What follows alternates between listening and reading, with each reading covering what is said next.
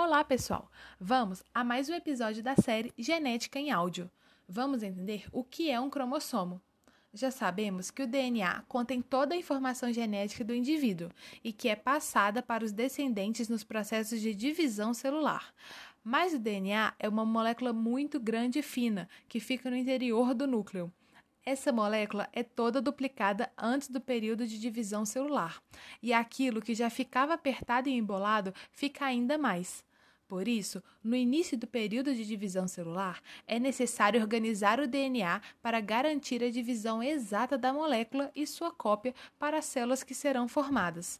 Essa organização consiste na compactação do DNA em seu grau máximo, com a ajuda das proteínas estonas, formando os cromossomos para ajudar a pensar. Dois fios bem grandes de lã, completamente desenrolados e juntos, pertencentes a duas costureiras diferentes. Seria bem difícil dividir igualmente toda essa lã. Para facilitar a divisão de forma igual, a lã é enrolada formando novelos. Esses novelos são os cromossomos. Com o número correto de novelos, agora fica fácil dividir, de dois em dois, um para cada. É isso, nos vemos nos próximos episódios.